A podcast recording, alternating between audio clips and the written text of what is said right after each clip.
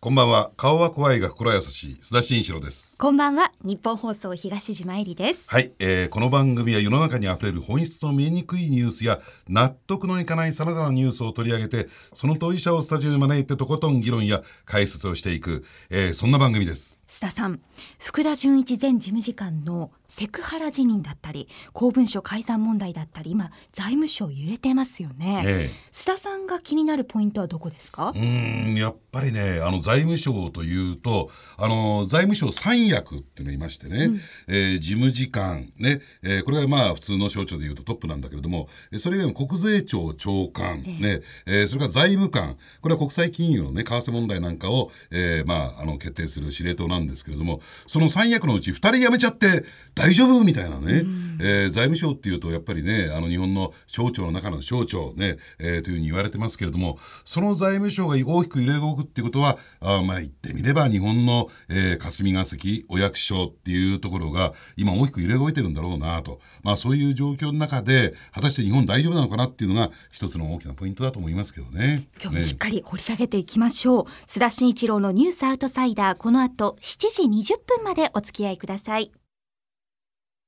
それではご紹介します本日のお客様は経済学者の飯田康之さんですよろしくお願いいたしますよろしくお願いします。はい、お願いします。まずはプロフィールをご紹介します。飯田康之さんは1975年東京都のご出身です。最終学歴は東京大学大学院博士課程で2013年から明治大学政治経済学部准教授に就任されました。経済学者としてメディアでも活躍されています。はい、えーさて今日はですですね明治大学政治経済学部准教授ででしかもですね内閣府規制改革推進会議委員という肩書きを持つ飯田さんに、えー先ほどのね、えー財務省の問題もさることながら特にね今日はちょっと聞いてみたいのは働き方改革、これについてでもですね飯田さん実は専門家なんですよ、そのあたりについてもですね、えーちょっとしっかりと伺っていきたいなと思います。ね。あのーまああのーその働き方改革について伺いたいところではあるんですがまず最初にですね、えー最近の財務省をどうご覧になってますかということなんですけれども。はい、あの財務省っていうのはなかなかあの官庁の中でも得意な組織でありまして、えで、えー私自身はですね、えー結構長い間10年近く財務省の財務総合政策研究所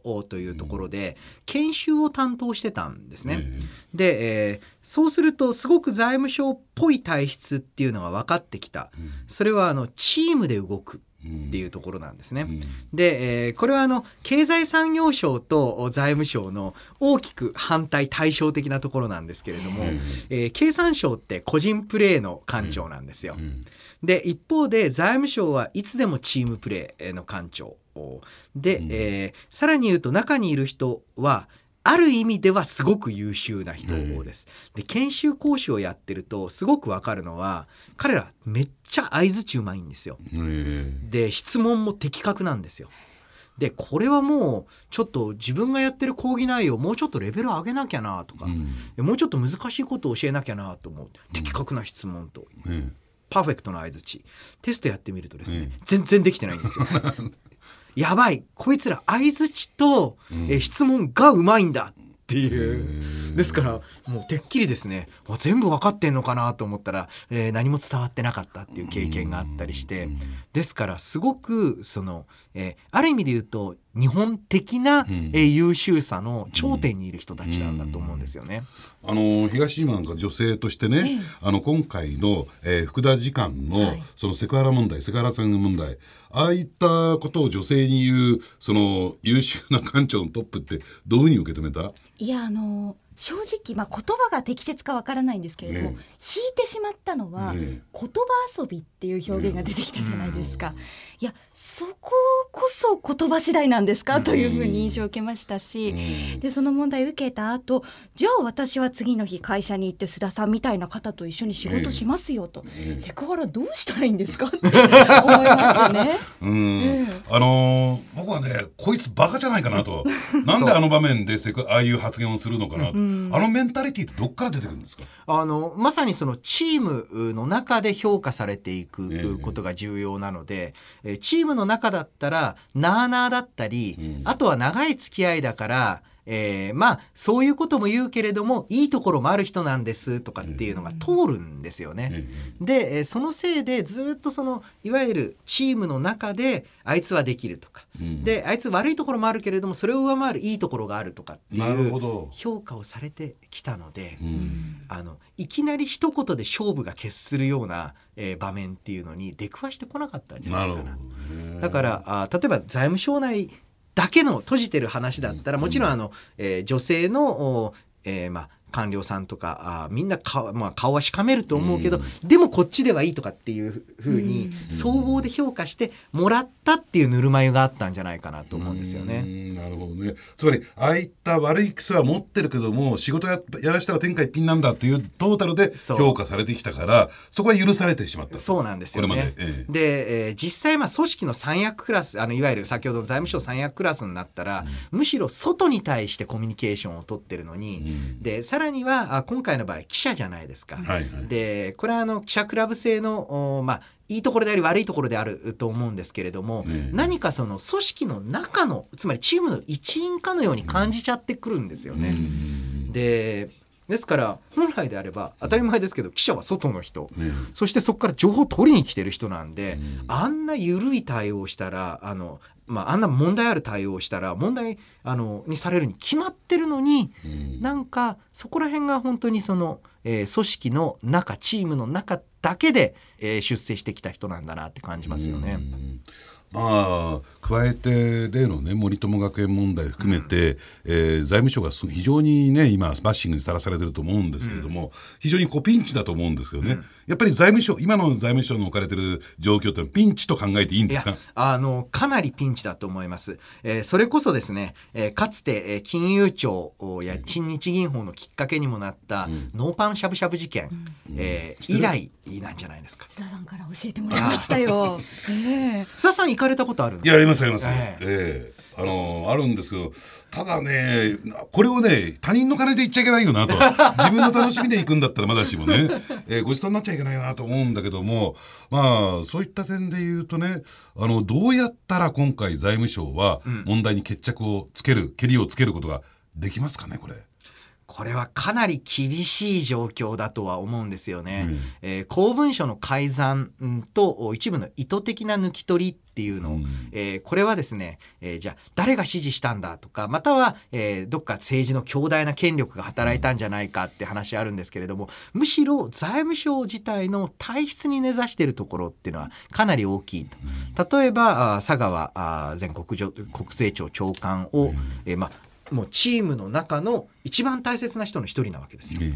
それを守るために、えーまあ、まさにあの流行語にもなった忖度に忖度を重ねて、うん。えーみんながチームが一糸乱れず動ける、うん。それだけの組織っていうのはそれが正しい方向にみ向いたらものすごいいい組織なんですよ。ね。うん。だけど悪い方にも簡単に向くんですようんうね。ん。でそこら辺を見せつけられたなと。うん。これはあの、えー他の省庁だと起きないと思います。あー。えーつまりはかなりえー証拠が残るような形でうん。大声で直接命令しないと、うん。あんな手際良いえー細かいオペレーションなんかできないんですけどうん。財務省はできちゃうんですよね。うんえーそこが財務省の特殊なところで特殊だからこそここまでえー問題が悪化したっていう、いい例なんじゃないでしょうか。うん。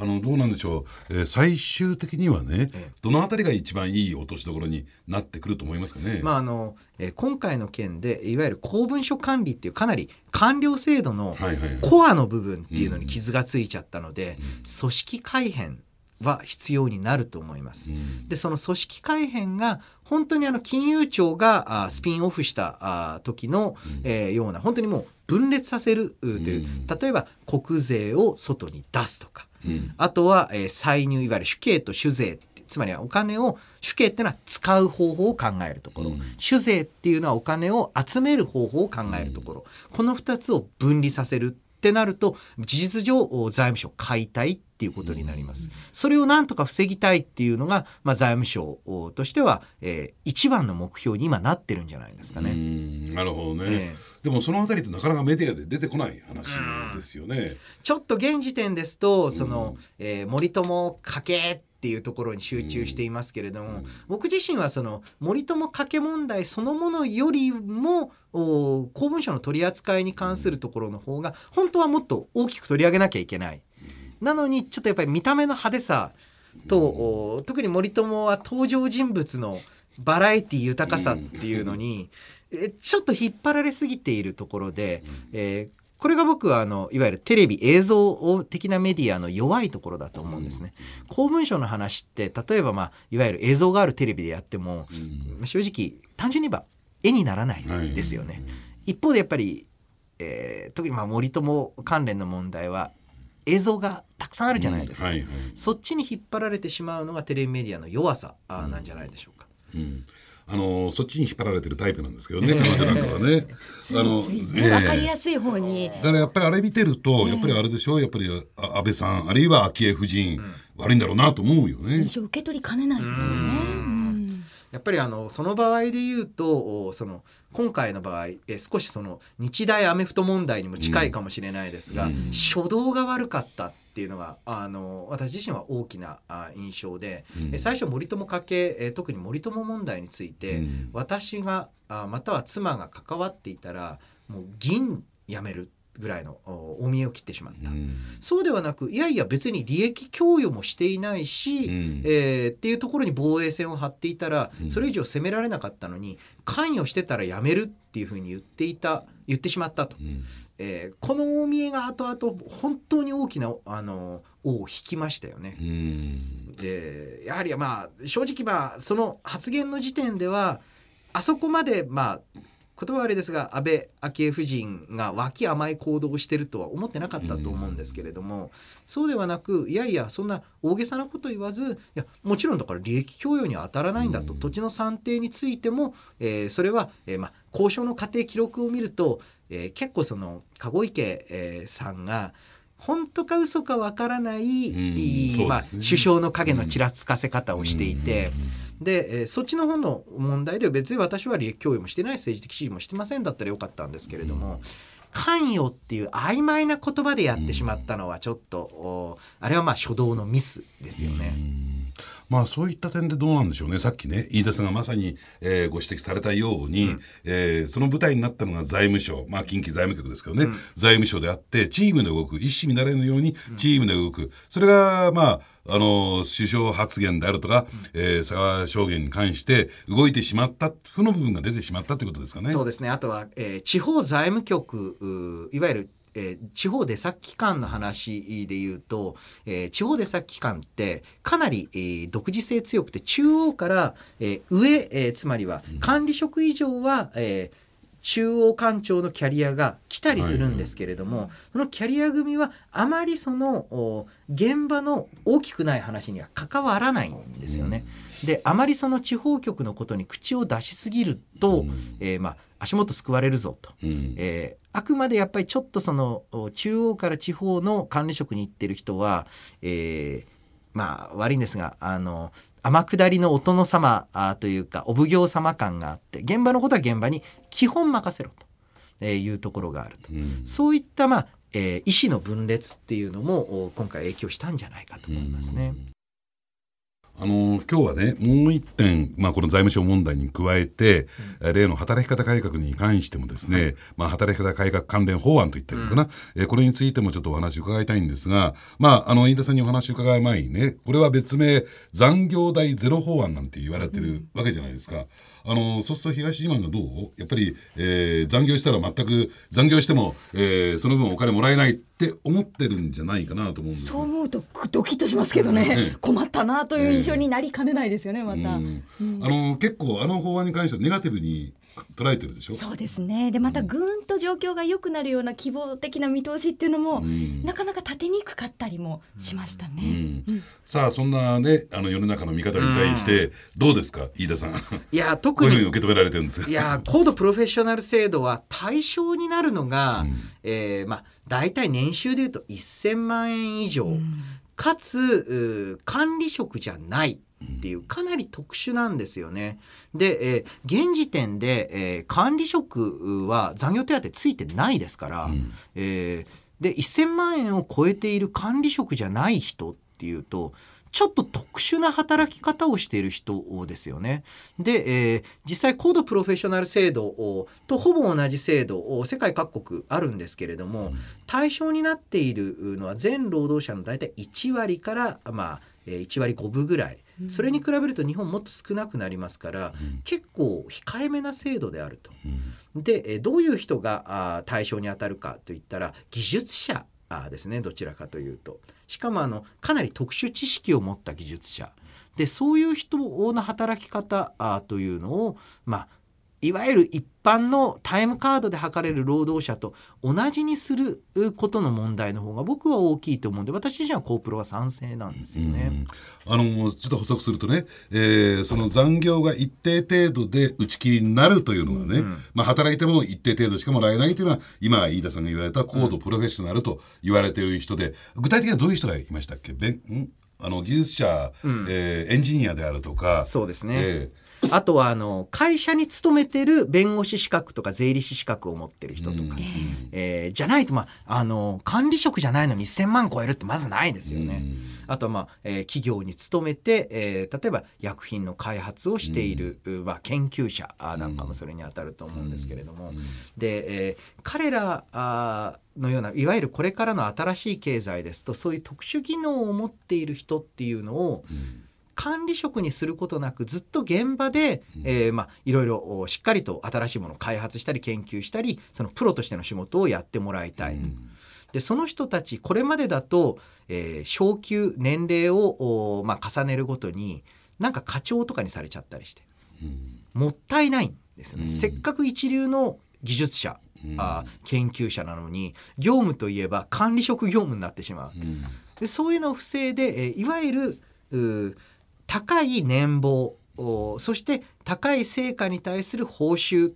ていう、えー、システムに分けていく。で、えー、これに対する反対論というのは残業ゼロというよりも実は根底にあるのは、えー、働いている労働者をエリート組とそうじゃない組に分けるっていう方が実は、えー、例えば組合等は抵抗の理由になってるんじゃないかなってちょっと勘ぐってるんですよね。そしてもう一つ指摘されてるのは反対派から指摘されてるのは、うん、一旦法律ではその高度プロフェッショナルっていう枠組みははめるけども、なしくじ的にそれがどんどんどんどん拡大していくんじゃないか。うんというような、うん、最終的には、えー、まあ普通に働いてる人もそういう裁量労働制になってしまうんじゃないかというような指摘もあるんですがこの辺りはどうなんでしょうかね。うんこれはですね、えー、だなんて言いますか法律を変えたら適用範囲が広がるっていうのはうんとそれは全部そうなんじゃないかなと。でこれがあの法律を変えることなく拡大できるような、え形にしてはいけないと思うんですよね。だけれども法律を変えたら変わるじゃないかと言われてもうんまあそうですねと しか言いようがないところがある。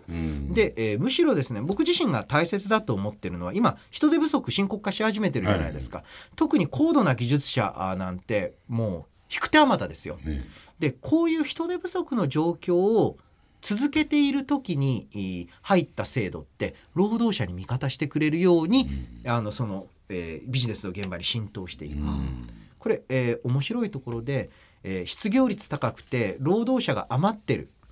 時。こういう時に入った制度ってのはどんどんどんどん悪い方に運用が向かっていって、えー、もっと安く労働者を使う手法になりがちだと。一方で景気がいい人手足りないもっとお金払って待遇良くしないとやめられちゃうっ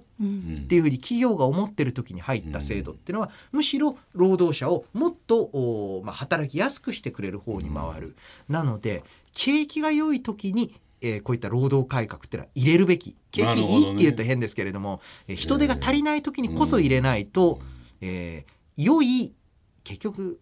制度って法律で全部決まるんじゃなく現場の運用ってかなり重要じゃないですか。え労働者の味方をするような運用に向かうためには人手不足の時失業率が低い時にやるべきだと思いますね。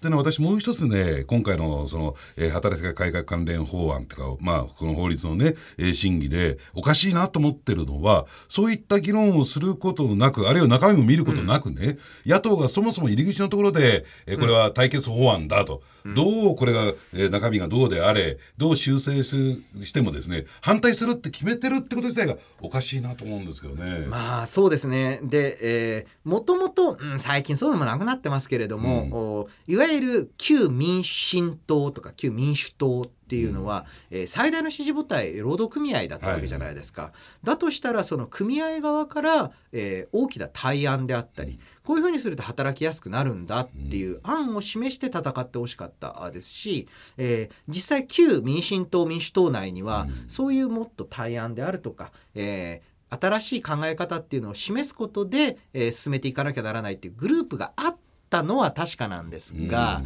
もう事実上はやはり、えーまあ言葉はあれですが旧昔々のお野党のような何でも反対っていう状態になってしまうと、うん。えーまさにですね、えー何でも反対っていうのに慣れてしまって本当に、えー重要な反対しなきゃならない、えー法案の時にもう狼少年じゃないですけれども、まあまた何でも反対なんでしょうって受け止められてしまう、そのリスクっていうのはあ怖いと思うんですよ。なるほどね。あのーそれでね東島ね、はい。飯田さんってこう見えて、ねタバコ吸うんです。一緒その点が共通してるんですよ。何やら楽しそうに先ほども、そうええ。なんですけどね。あのね、あの最近ね、あのこのタバコを吸う我々にとってはい。非常に生きにくい世の中になってきたなと私自身は感じてるんですが、飯田さんやっぱりエリートだからその辺は感じてないですか？いやいやいやもうまさにですよね。ねだって大学も研究室禁煙ですから、え。えーまあ喫煙所に行って吸わなきゃならない。ねでただですね喫煙所ってちょっといい機能がありまして、ええ全然違う分野の先生とか、えーまたはあの学長とかとなんだか一緒になっちゃったりするんですよあね。学長は吸うんですか？学長するんですよ。えそうするとですね、ええそこで例えばあの大学のこれからの新しい今度こういうこと考えてるんだみたいな情報を得られたりするんで、まあだからこれだからこそみんなタバコ吸えとは言えないんですが、ねえーこういう喫煙所機能みたいなもの、お茶を飲むスペースとかちょっとしたサボりスペースってこれからのビジネスうとか仕事の中で重要になってくると思うんですよ。えうん。とにかく長時間根を詰めて働けば成果が出るってそういうビジネスってもう日本やってないと思うんですよね。むしろなんかちょっと、えー分野とか部署とか関係なく、えー最近こんなことやってんだなんとかなんだっていうふうに話してるうちに、うん。なんか新しいアイデアが生まれるとか、えー他部署に知り合いいるから何か疑問が生じた時あこれ第何かの何々さんとか多分詳しいなっつって「どうも」って「どうこういうの?」って聞き,、えー聞きに行けたりそういう社内での誰が何を知っているかを知っているみたいなうん。知識をつなげていくためにも喫煙所の後継機種というかうん喫煙所に代わるかつて喫煙所が果たしていたような役割を果たす場所こんなのも必要なんじゃないですかね。ね。ご自宅ではどうですか？僕自宅では、うんえー吸ってないんですよねう。んあのまあ子供がちっちゃいので、なるほどなるほど。その点東島結構寛容だよね。え私としてはもう一服して須田さんが丸くなった状態でスタジオに来てくだされば いいことだらけじゃないですか。イライラしないでね。なんか普段怖いのかな。よくわかんないですけども。え え。ということで。ね、須田さんと共通点があるところにもびっくりしましたが、飯田さん本日のお客様は経済学者の飯田康之さんでしたありがとうございまありがとうございいました。エンディングのお時間です。本日のお客様は経済学者の飯田康之さんでした。うん、あの経済学者っていうとなんかすごく硬いね、えー人のイメージがあると思うんですけど、飯田さんって結構おしゃれだよね。えですし分かりやすいですね。ねえ。柔らかい方ですし。柔らかい方ですし、ねえーシュッとした見た目もねかっこいいしね。はい、経済というところでいうと共通点があるんですけどね須田さん。まあ対局の二人だったかなみたいなね 本当に。余計なお世話だよ。次回もどうぞお聞きください。お相手は須田慎四郎と。日本放送東島えりでした